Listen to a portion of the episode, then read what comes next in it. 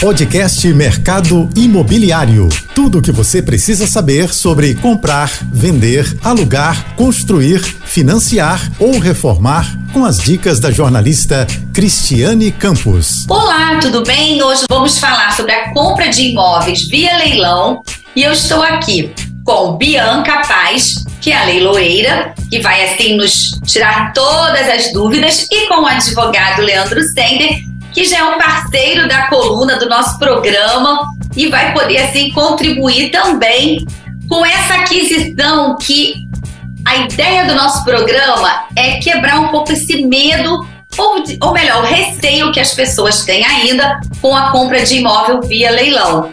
Obrigada a vocês dois aí por estarem participando aqui conosco. Obrigado, Cris. É um prazer participar. E agora mais com a Bianca, que já é uma amiga também de longa data, leiloeira que eu confio 100% na capacidade. Então, eu queria agradecer mais uma vez. Eu sempre, sempre gosto de participar dos programas. É um prazer. Quando precisar, pode sempre contar comigo. Obrigada. Obrigada, Cris, pela oportunidade de estar apresentando também aí o meu trabalho, junto com o Leandro, que é um grande advogado aí da área, né, na área imobiliária e dos leilões. E queria agradecer imensamente essa oportunidade de estar participando. Imagina, nós que agradecemos e assim, as perguntas são várias. Então vamos lá. Que que a gente, qual a diferença do leilão judicial para o extrajudicial? Pode parecer óbvio, mas para quem não domina o assunto, não é óbvio. Então eu gostaria que vocês pudessem explicar. E a gente costuma, é, enfim, acompanhar. É, até já fiz algumas matérias em outros canais que eu também atuo, falando: ah, a compra do leilão, um imóvel no leilão pode chegar até 70% de desconto, 80% do valor de avaliação, 50%.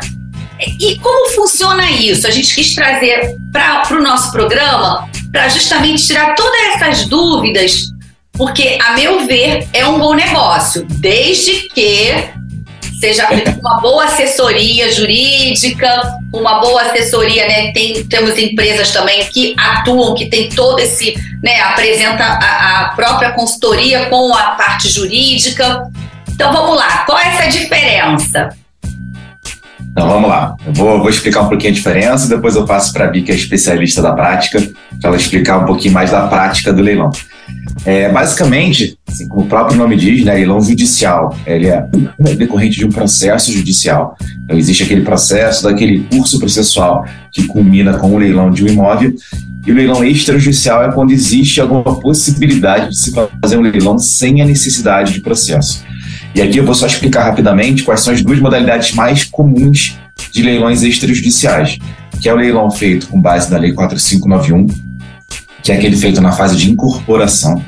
São leilões feitos na fase de incorporação e muitas vezes eles acontecem é, na compra de imóvel feito na planta, por exemplo, por uma incorporadora, ou então naquelas obras por administração. Aí é o leilão feito nessa fase de incorporação e depois a Bia explica um pouquinho melhor como é que ele funciona. E a segunda modalidade é o leilão feito com base na Lei 9.514. E essa talvez seja a mais comum dos leilões extrajudiciais, que é o leilão feito da, com, com base na alienação fiduciária. Então, ele é muito comum de nós vermos nos financiamentos bancários. Não é a única possibilidade, mas talvez seja mais comum no nosso dia a dia. Então, ele acontece muito quando a pessoa compra um imóvel, então obtém algum tipo de empréstimo com o banco e aí dá o um imóvel em garantia, não consegue pagar as prestações contratuais e aí o banco executa, ou quem quer que seja o credor, né, mas nesse exemplo aqui sendo o banco, ele executa o contrato. E aí a execução do contrato obrigatoriamente vai ensejar na realização desse leilão. E aí é feito um leilão extrajudicial, ele é extremamente seguro, ele é extremamente seguro, está aí muito rápido. A lei é exatamente, ela, ela tem como essa prerrogativa a celeridade, a rapidez de conclusão do negócio, uhum. trazer segurança tanto para o arrematante quanto para o credor. A lei teve algumas alterações agora em 2017 para trazer ainda mais segurança nesses leilões. Então são essas principais modalidades e vou deixar a Bia explicar um pouquinho como é que elas funcionam na, na, na, prática. É, porque são muito detalhes, né, Bianca? Assim, muita coisa que, que é importante a gente estar tá trazendo aqui.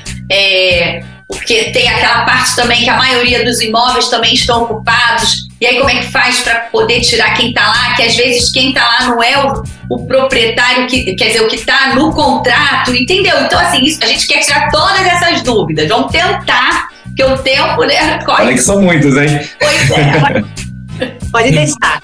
Então, é, muito, assim, as pessoas, a maior, grande maioria das pessoas que ligam aqui para o escritório, né, é, tem justamente essa dúvida, né? A dúvida do leilão judicial para o extrajudicial. O leilão judicial, como o Leandro já falou, ele né, é um procedimento via judicial, ou seja, um juiz determina que é realizado esse leilão, né? E o extra você não precisa do processo judicial, você não precisa da justiça. Tá. Então, assim, muitas das dúvidas que né, a grande maioria das pessoas é, perguntam aqui para mim é exatamente a diferença. Por que, que um leilão o primeiro leilão é a data da avaliação do imóvel e o segundo leilão começa por metade do, do, do valor de avaliação, né? Ou Sim. começa por 50% ou às vezes por 60%. Isso depende muito do, da determinação do juiz, né? Porque hoje o artigo 891 fala que é, é, considerado preço vil o valor abaixo de 50%, então às vezes o juiz estipula já o mínimo de 50%, ou o juiz também pode determinar um, um valor até maior, um percentual maior. Então, isso também vai variar. Mas a grande maioria é. dos leilões judiciais começam mais ou menos por 50%. Tá? Você quer falar? Só, é só, só isso, perfeita colocação, só um pequeno comentário que até é para a gente quebrar paradigmas aqui. Sim. Existem alguns folclores que em leilão judicial, o primeiro leilão é sempre por 100% e o segundo é sempre por 50%. Que, e, e o preço vil, que seria aquele preço mínimo, seria sempre 50%. Isso não é verdade. Tá? A lei foi alterada em 2015, o novo Código de Processo Civil, e ele introduziu exatamente essa alteração.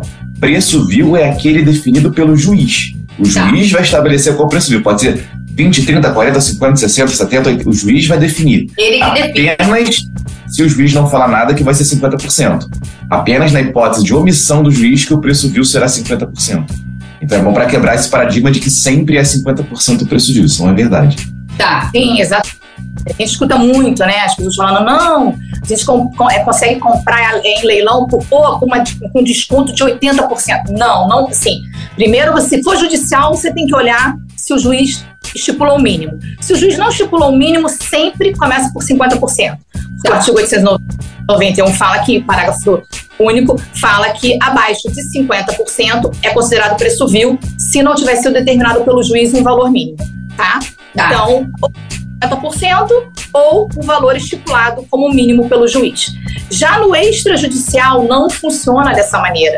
Então, às vezes, as pessoas ligam para o meu escritório, Bianca, olha, tem um leilão aí que, poxa, é, o valor de segundo leilão ele é mais, mais alto que o valor de primeiro. Por quê? Porque é um leilão extrajudicial. É um leilão que não é determinado pelo Código de Processo Civil. Ele tem todo um trâmite de uma lei específica. Então, ele tem lá o valor de primeiro leilão, que é o valor estipulado no contrato, corrigido né, pelos, pelo índice que tiver no contrato, e o valor de segundo leilão é o valor da dívida com a soma de todas as despesas, é, encargos, é, é, dívidas que o imóvel possui. Então, às vezes, a gente pega um leilão aqui de contrato de alienação fiduciária e que o, o devedor fiduciante pagou muito pouco por esse imóvel, né? Ele pagou assim 20% e aí parou de pagar as parcelas, aí aí o, saldo é, é, devedor é muito mais alto às vezes do, que o valor do próprio imóvel. Né? Porque aí você vai atribuir todas as dívidas de condomínio, dívidas de PTU, dívidas de todo o procedimento né, que a, a, o credor fiduciária o fiduciário teve com aquele procedimento. Então, ele, isso tudo é somado ao valor de segundo leilão. Quando você olha, o valor de segundo leilão às vezes está maior do que o valor do imóvel. Então, realmente não vale a pena. Mas esse, esse procedimento tem que ocorrer porque a lei determina que tem, sim, tem que ser dado o leilão público. Entendeu? Então, muitas das pessoas não conseguem entender por que, que às vezes, o valor de segundo leilão está mais alto que o valor do primeiro. Geralmente, isso ocorre muito nos leilões extrajudiciais tá? E, e a lei 414. Tá, e aí uma dúvida, por exemplo, quando ele foi no primeiro, não foi arrematado, aí tá. obrigatoriamente vai ao segundo.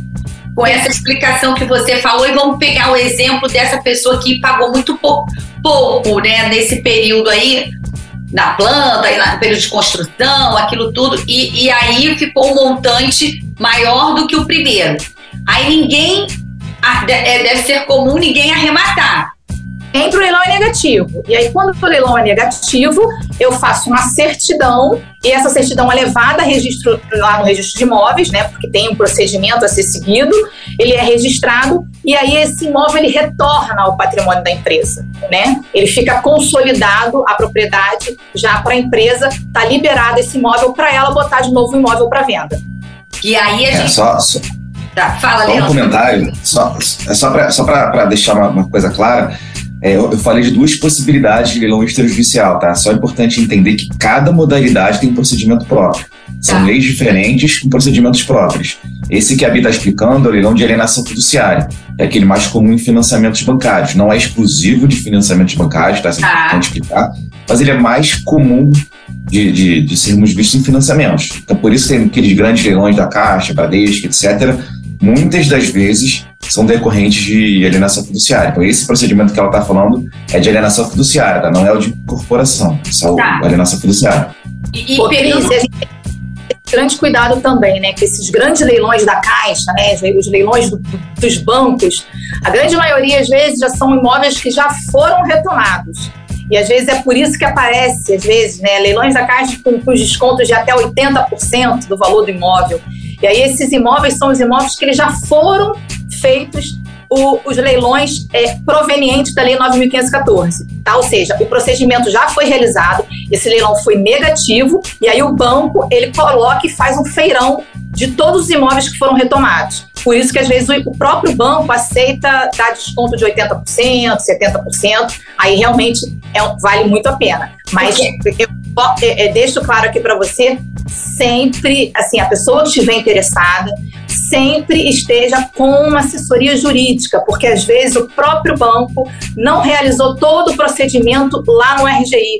Sim. Então, isso depois a pessoa compra e aí ela vai ter um problema depois de correr atrás da documentação para poder fazer o registro de todo o procedimento é, extrajudicial. E isso acaba gerando um problema para a pessoa que compra esses feirões. Tá? E aí era isso que eu queria pegar essa carona, assim, que acaba. A gente faz aquele nosso roteiro e tal, mas a, o bate-papo vai para um lado para outro, porque é muito, tem muita coisinha aí. Muita informação muita informação e detalhezinho. Por exemplo, quando você falou que o leilão foi negativo, que você tem todo um trâmite né, para fazer, vai para o RGI, o RGI, né, para o Registro Geral de Imóveis. E aí, nesse caso, quando retoma o patrimônio do banco, ele faz, pode fazer leilão e venda direta, ou lá também existe um trâmite de primeiro leilão e depois venda direta. Como é isso? Ou não é nada disso que eu estou imaginando? Então, hoje em dia, na verdade, os bancos eles estão é, colocando também agora para venda direta. Né? Eles colocam até no próprio site do banco, né? É, venda direta de imóveis. Então ele joga no site e ele mesmo faz o leilão. Né? Ele ah. contrata o leilão e aí coloca no próprio site da Caixa o feirão da Caixa Econômica Federal, mas ele tem sempre que estar tá com um leiloeiro, tá? Mas é mais ou menos que uma venda direta, tá? Tá. O que acontece muito, Cris, é, a, o, o, que a gente fala de caixa, mas é só um exemplo, tá? Bradesco. Sim, porque tô, tem Santander, né? Tem Bradesco. Todos os bancos, obviamente, que, que, que, fazem financiamento. Eles fazem todo o procedimento da lei, 9.514, e muitas das vezes não tem nenhum interessado. E quando não tem arrematante nem em primeiro nem em segundo leilão, o imóvel ele fica consolidado definitivamente em nome do credor. Então o banco acaba passa a ser o proprietário. É importante explicar que no leilão é obrigatório que o pagamento seja feito à vista. Tá. Essa é uma obrigatoriedade. Então, quando a gente vê esses feirões, na grande maioria das vezes tem uma série de condições facilitadoras do eventual arrematante, porque eles não são mais leilões feitos com base na lei.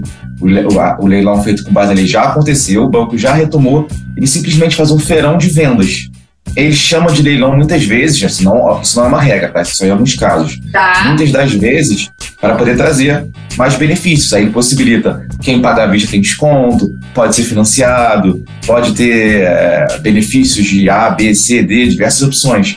Mas isso é porque são vendas diretas feitas através de feirões desses, desses, desses bancos. Por isso que tem essas, esses facilitadores de pagamentos e outras condições de benefício. Tá, porque a gente está falando, nesse caso, a gente está focando um pouco nessa coisa retomada né, de, desses imóveis que, por algum motivo, perda de renda, enfim, uma outra situação, aquela pessoa que comprou não pôde é, continuar pagando, mas também temos aqueles imóveis que vão a leilão de é, por dívidas trabalhistas também, né? Tem vários outros, não é?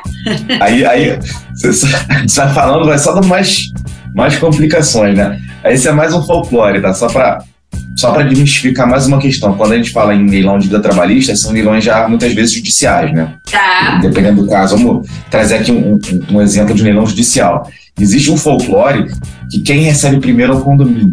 Existe esse folclore, essa lenda urbana que todo mundo fala, não, condomínio é dívida própria tem dívida própria do condomínio, se é feito o leilão, primeiro paga o condomínio, em leilões judiciais.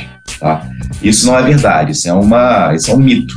Isso é um grande mito primeiro credor a ser pago é sempre o trabalhista e não o condominial. Então, ainda que o condomínio entre com processo e promova o leilão, se tiver dívida trabalhista, quem vai receber primeiro é o credor trabalhista e não o condomínio.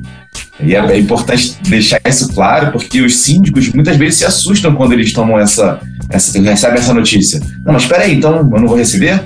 Dependendo do valor da, da, da dívida trabalhista, não acaba não recebendo. E, e, tem também, já que você falou de condomínio, também tem o imóvel que vai a leilão no, por falta de pagamento de condomínio, não é isso também? Pode chegar a, a, né, a esse patamar? Exatamente. E se os, qual é a questão? A dívida condominial, por ser próprio terreno, assim, aquela dívida própria da coisa, que é, não importa quem é o proprietário, é sempre o bem que responde pela dívida, ele tem algumas vantagens. Então, assim, apesar de não ser o credor preferencial, você não ser o primeiro a receber, o proprietário ele perde a prerrogativa daquele bem de família. A Lei 8009 ela traz a definição do que é o bem de família, é aquele imóvel próprio do casal, da entidade familiar, em que eles utilizam para residência ou para obter frutos para poder é, subsistir. E quando a dívida é, é condominial, essa prerrogativa, esse direito que eles teriam, é perdido. Então, ainda que seja o único imóvel dessa família, ainda que eles residam nesse imóvel, ainda que seja o único lugar que eles tenham, se o condomínio promover um leilão, vai fazer, vai, vai fazer a penhora, vai fazer o leilão e vai tirar eles de lá. Então, a gente sempre brinca muito, assim, existe uma brincadeira que a gente diz, para de pagar tudo, menos o condomínio. Se você parar de pagar eventualmente cartão de crédito ou alguma outra conta, você não perde seu imóvel, se for o único imóvel. Mas se você parar de pagar o condomínio, você perde o seu imóvel. Eles vão contar pra gente agora essa parte da documentação, que é importante, assim, ter esse olhar que muitas das vezes nós não temos, até porque não somos né, especialistas, enfim, nem advogados, mas que é importante é essa assessoria. Não é isso? Ajudem-nos, por favor. Mas é exatamente isso, Cris. Também existe o mito que o leilão ele é 100% seguro e não tem risco nenhum. Também não é assim. O leilão ele é seguro, desde que se observem, desde que tenha as cautelas necessárias. Então vamos lá, vamos dividir. Né? A gente falou de três modalidades diferentes. Leilão judicial. Que, quais são os principais pontos? Tem que analisar o processo todo para saber se eventualmente pode ter algum vício processual. Isso é muito importante. Tem que analisar o edital.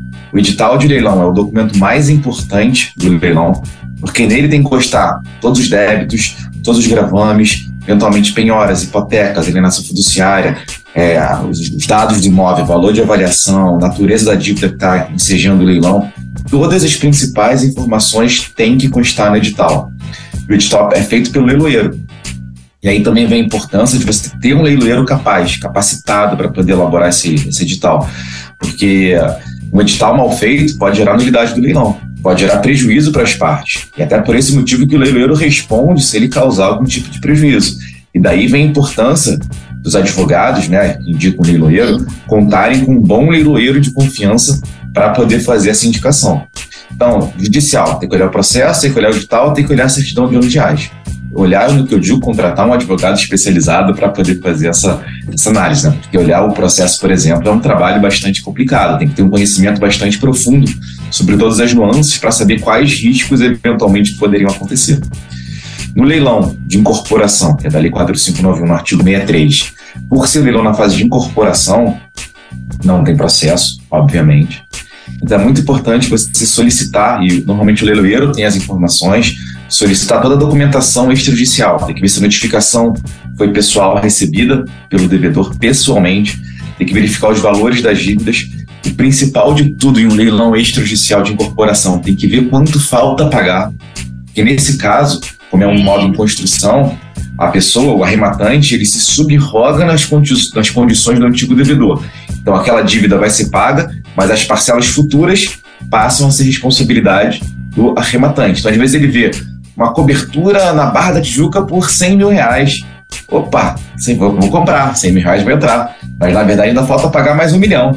2 milhões, 3 milhões. Então, tem que ter muito esse cuidado para saber quais são os valores ainda pendentes de pagamento. E no terceira modalidade que a gente comentou, que era de alienação fiduciária, aquela comum dos financiamentos, nessa modalidade, todos os passos do leilão eles constam obrigatoriamente na certidão de ônus reais. Então você tem que analisar com muita cautela a certidão de ônus reais para conseguir ali entender se todos os passos foram corretamente observados. Ou se existe, obviamente, algum tipo de, de, de de desobservância, né? se alguma questão não foi observada. E, e também nos leilões extrajudiciais é muito importante ler o edital, até para saber se os imóveis estão ocupados, no judicial também, o imóvel está ocupado, tem dívida de condomínio, dívida de PTU, quem vai arcar com cada um dos valores. O edital tem que constar todas as informações. Então, em qualquer modalidade, observar sempre o edital também, tá? Porque, como a Bianca colocou, é muito importante para que é, esses né, detalhes todos, que não são poucos, para que não na hora realmente da arrematação, que a coisa for né, avançar, não venham aparecer os problemas por essa falta desse olhar né, é, por um profissional adequado. É isso, né, Bianca? Exatamente, Cris. Na verdade, assim, as pessoas vendem muito a facilidade, né? E ter esse cuidado. Muita Não. gente né, vendendo aí em Instagram, dizendo né, que, nossa, compra um imóvel por 80% de desconto, é muito fácil. Fique milionário. Fique milionário. em leilão. Então, assim, é, a gente vê muito isso, né, Leandro?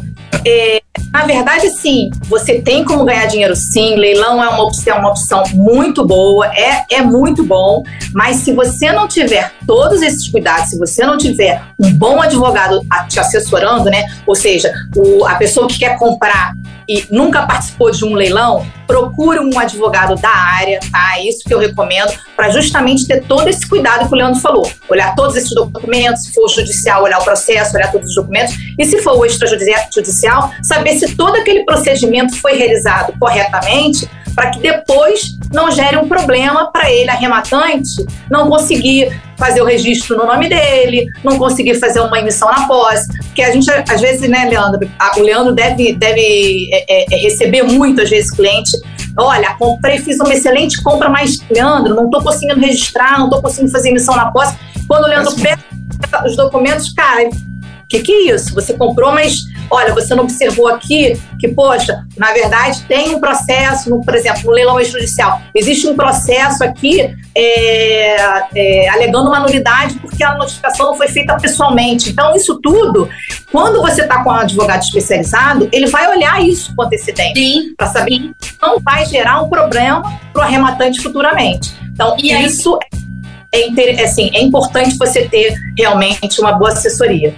E aí a gente fala assim, porque tem empresas também que prestam, né, fazem essa assessoria, que aí tem também o, o componente departamento jurídico, né, a, trabalham juntas, porque assim, são várias etapas. É a etapa da, de fazer uma boa arrematação, depois a etapa também, já que a maioria está ocupada, para saber em que período, geralmente costumam dizer que pode levar até 180 dias para a pessoa é, poder ter realmente, é, vamos dizer assim, entrar no imóvel, né? Porque para esse trâmite todo correr. Claro, tem exemplos assim. É, até tem uma fonte minha que disse que ele mesmo é, comprou. Foi um, um, aliás, foi, ele disse foi assim uma coisa maravilhosa em São Paulo, num bairro muito é, zona sul de São Paulo. E ele arrematou, se não me engano, quase 70% de desconto. E já em 45 dias ele estava já estava ocupado, claro, e ele em 45 dias fez o registro e já estava com as chaves. Entendeu? Então, assim, por que, e ele colocou, ah, porque eu também tinha essa assessoria. Entendeu? Então, assim, estou trazendo exemplos porque também já passamos por um momento que era muito bom é, adquirir o primeiro imóvel, né, a casa própria via leilão na minha opinião, continua sendo, mas desde que tenha todo esse cuidado. Por quê? A pessoa não vai poder entrar, correto? Na maioria das vezes ele não consegue nem ver, ele está comprando, não. sem entrar na unidade. Isso é um dos, né, também dos pontinhos lá do leilão, vamos dizer assim. Ele sabe o endereço, né, o prédio, né, na maioria das vezes é, é prédio, às vezes tem de casa, condomínios de casa também, enfim.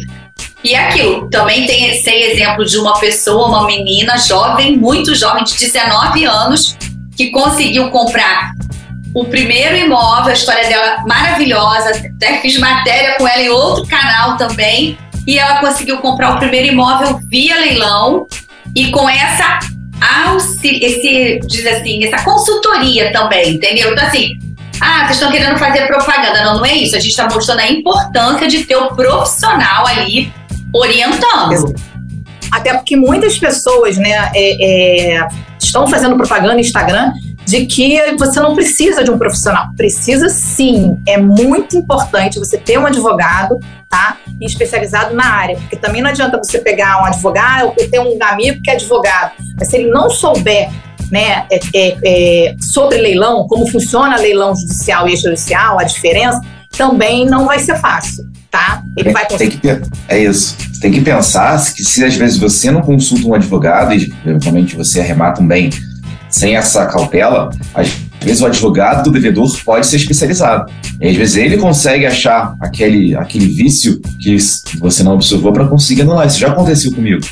Eu advogava para um devedor uma vez, e aí teve uma arrematação e o processo tinha um vício que era insanável. E eu consegui anular todo o processo. Consegui anular todo o leilão porque tinha um vício insanável. Então tem que tomar muito cuidado porque um advogado especialista, ele consegue observar algumas questões que muitas vezes podem passar despercebidas por, por, por outras pessoas. Então é muito importante não você procurar um advogado especialista e você, advogado que queira se especializar, procurar cursos é, especializados, cursos é, bastante ênfase em, leilões, para poder realmente entender quais são todas as dificuldades, peculiaridades e complexidades de um leilão judicial ou extrajudicial. Por, aí, por exemplo, agora vamos para o outro lado. É, até por conta da pandemia, já, já tinham, os leilões já aconteciam de forma online e acredito que potencializou também com a pandemia. Como funciona? Especialidade da Bia. É Especialidade dela é essa. É, como funciona? Porque assim, na nossa, né, vamos dizer nossa imaginária, aquela coisa ainda de ir lá, todo mundo junto, bater o martelo e tal. Como funciona, assim, na prática, o, o leilão online? Até só um comentário, só, só, só fazer um comentário para você ver como é que são as coisas, que agora muita coisa se tornou híbrida, né? Então, assim, leilão acabar. Alguns leilões são físicos e presenciais. Os leilões físicos são no tribunal. Só que, assim, é muito louco, porque, assim, a, a gente não está preparado para isso, porque no tribunal a internet não pega. E às vezes, aí ó, a Bíblia concordando comigo, às vezes tem que fazer um leilão híbrido, mas o leiloeiro não consegue fazer híbrido porque ela não tem internet apta ali o sinal não pega bem, o leiloeiro não consegue fazer o, leilão de forma híbrida. Então, é, é aí daí vem a, a, importância de fazer leilões apenas virtuais, para poder facilitar e ser um, uma forma até de, de, atrair eventuais interessados. E aí também uma outra coisa, o cuidado com os, os golpes né, nessa história de leilão online também, que é importante prestar atenção, porque às vezes, infelizmente, ainda tem isso também, né? Sim, Cris. Então, hoje a grande maioria dos leilões eles estão sendo realizados da forma eletrônica, tá? Alguns juízes ainda pedem para que ele seja realizado na, na modalidade, modalidade híbrida, mas assim são poucos, tá? A grande maioria tem é, acatado o pedido somente do leilão eletrônico, que para mim é um mais realmente é um facilitador, né? Porque realmente o híbrido tem essas questões da internet lá no, no, no fórum e o eletrônico você está direto aqui no, no, no, escritório com a internet é, 100%, então funcionando, tá, tá tranquilo. Então, hoje em dia, a grande maioria dos leilões são realizados na, na, modalidade eletrônica, tá? Agora, as pessoas precisam sim tomar muito cuidado, porque é, eu faço parte de grupos né, de leiloeiros do Brasil, leiloeiros aqui do Rio, e a gente tem recebido muita, muita, muita denúncia de que existem vários sites fakes. Então, assim, é, eles pegam o, o seu layout, eles pegam tudo e fazem da mesma maneira o endereço eles colocam um ponto diferente, né? Ou colocam é, é, uma letrinha. Uma letra a mais. A mais. Então, é aquela coisa da pegadinha. É, é, é, é o golpe mesmo, né? É exatamente o golpe. Exatamente. Olha, eu tenho, eu tenho dois amigos, né, advogados, que dois clientes, assim, participaram de leilão de carro e foi assim, era fake. Na verdade, compraram, fizeram o depósito. Quando eles foram buscar o carro, não existia galpão, não existia carro, não existia nada. Existia o galpão, mas o galpão não era de, de do leiloeiro. Então não, não tinha lá o carro.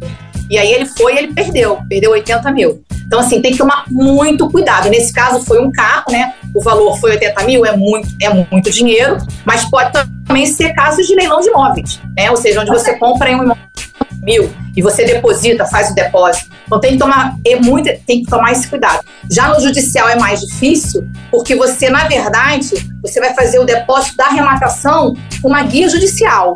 Então, você, o que, que você faz? Você nunca deposite na conta o valor da arrematação na conta do leiloeiro, né? Porque a empresa pode te enviar lá, olha, por e-mail, olha, envia, paga esse boleto do valor da arrematação X. Não, se for judicial, a recomendação que eu deixo aqui para vocês é que faça sempre o depósito em juízo. Tá? Você faz uma guia lá através do site do TJ e vai, faz o valor, deposita o valor da arrematação em juízo. E aí você não corre esse risco, tá? É importante saber o site do leiloeiro, entra no site da. da Liga para o leiloeiro. Liga, dá uma ligada para o leiloeiro também, é importante para conversar com ele, para entender, é, bater um papo, ver se o leiloeiro existe, se ele tem conhecimentos, como é que funciona o leilão, se ele vê algum risco. O leiloeiro tem que ter conhecimento sobre também o próprio leilão em si. É só ligar, eu, não, eu, eu assim, eu não indico não, Leandro, porque é, as pessoas têm telefone. Não, é também ligar. É, é, você tem que entrar no site da é, ver se aquele leiloeiro existe, ver o telefone, site. Assim, o cuidado é esse: entrar no site da Jusérgia, olhar o, o, o site do leiloeiro e aí você entra em contato é. com esse leiloeiro. O que eu digo, Bia, é para não é, a ligação seja algo a mais. Mais Sim. uma segurança. Além de tudo isso, também ligar para saber se o leiloeiro é real, né? Se ele existe, se ele, ele tá lá mesmo. É porque são vários, vários cuidados, né? Não, pode deixar passar nada assim, né? É, o, é tudo juntinho para realmente ser um bom negócio, né? Para falar assim, não, eu fiz um bom negócio. E aquilo, sempre também desconfiar de muita facilidade, né? Com certeza. Exatamente. Isso né? aí importante. Não é? E muita vontade, vai, che vai checar. E aí, tá, não, não, tem café da manhã grátis, né? Se é bom demais, discorda. E aí, a gente está chegando ao finalzinho do programa, tem muita coisa ainda. Se Deus quiser, vocês vão voltar mais vezes.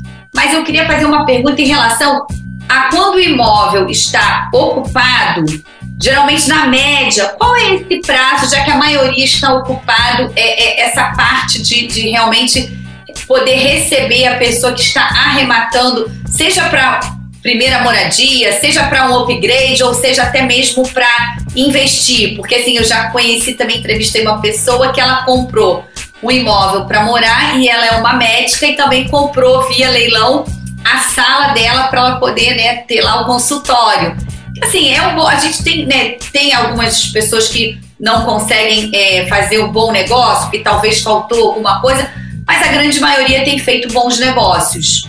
Pelo menos são os feedbacks que eu recebo. É. São, é um excelente negócio, tá? Feito com segurança, com todas as cautelas, é um excelente negócio porque você consegue comprar um imóvel, às vezes, por 50% do valor de mercado. Então é um excelente negócio. Com relação ao prazo, essa é uma cautela que tem que ter tá? porque a responsabilidade pelo pagamento de IPTU e condomínio é sempre do arrematante a partir da arrematação. Tem até algumas questões que a gente pode eventualmente verificar possibilidade de transferência de responsabilidade, depender do caso, tá? Mas aí fica para um próximo programa. Mas a responsabilidade sempre é do arrematante a partir da arrematação. Então ele tem que contabilizar o tempo necessário até tirar o ocupante. No leilão judicial, quem determina a desocupação é o próprio juiz. Então ele, ele determina a expedição de mandado de missão na posse. Então tende a ser um pouco mais rápido, porque basta fazer um pedido. No leilão de alienação fiduciária, de incorporação não vou nem entrar muito no mérito, porque por ser uma incorporação dificilmente está pronto o, o empreendimento, então não tem muita essa discussão. No de alienação fiduciária, é necessário entrar com uma ação de reintegração na posse. Aí o juiz vai dar um, liminar, ela por lei, ela vai ser deferida. E aí o, o ocupante vai, vai, receber um prazo de 60 dias para sair. E aí, se ele não sair, o juiz pode estabelecer a desocupação coercitiva, né? com força policial, com chaveiro, com caminhão, e aí tira tudo. Então a gente coloca aí uma média de 3 a 6 meses. Essa é uma média, pode levar mais, pode levar menos, obviamente. mas aí uma média de três a seis meses para conseguir a desocupação. E aí, muitas das vezes, também não é aquela pessoa que está devendo, que está ali, de repente ele alugou, é uma outra pessoa que está Mas aí não importa. Se for aluguel, tem que ver se tem algum tipo de contrato, tem que ver uma, uma às vezes pode ser uma outra situação, se tem contrato averbado, se não tem contrato averbado, mas de maneira geral, é, para sermos mais simples, pouco importa quem está no imóvel, porque o mandado é para, para o aquele devedor, né, aquele réu, ou eventuais ocupantes. Então, quem ah. quer que esteja lá terá que sair. Tá, entendi. Bom, tem muito. De... Às vezes, até para o investidor que está comprando o imóvel, às vezes o imóvel estar alugado, às vezes é até melhor, porque o investidor, às vezes, está com aquele contrato. Então, entendi. Então, também saber exatamente quem está morando no imóvel. Se for alugado, às vezes para o investidor, esse se interessa, porque ele quer realmente é. o. É exatamente isso. Só um exemplo, só puxando o gancho da, da Bia, eu fiz, às vezes nem para rematante, eu fiz um leilão agora de alienação fiduciária e o meu cliente, ele não teve nenhum interessado, o maluco ficou para ele, ele chegou a analisar, vamos entrar com a ação de reintegração na posse ou não? E a gente entrou em contato com o atual ocupante, é uma empresa que está lá ocupando imóvel e paga um aluguel altíssimo. Tipo, então, tá, ninguém quer tirar vocês, vamos fazer um novo contrato de locação e tudo resolvido. Então, às vezes, ter um ocupante, desde que esteja pagando de forma correta, é muito mais interessante para todas as partes. Ou seja, aí você vê aí, o negócio ainda, o bom negócio ainda além, né? Plus, né? Porque ainda fez, investiu, ainda está alugado. Bom, gente, a gente chegou assim ao finalzinho. Quero agradecer muito que vocês possam voltar mais vezes. E quem está nos acompanhando, se tiver dúvidas, pode mandar, porque a gente vai responder e, né, e pautar próximos programas sobre o tema. Obrigada, Bianca. Obrigada, Leandro. Obrigada, Cris, pela oportunidade. Qualquer dúvida, qualquer pergunta, pode me mandar, que eu estou aqui à disposição. Obrigado, Cris. Obrigado, Bia. É sempre um prazer. Tá? Sempre reforço isso. Já admiro a Cris há tanto tempo. Então, é um prazer estar aqui com vocês. Quando precisarem, só ligar.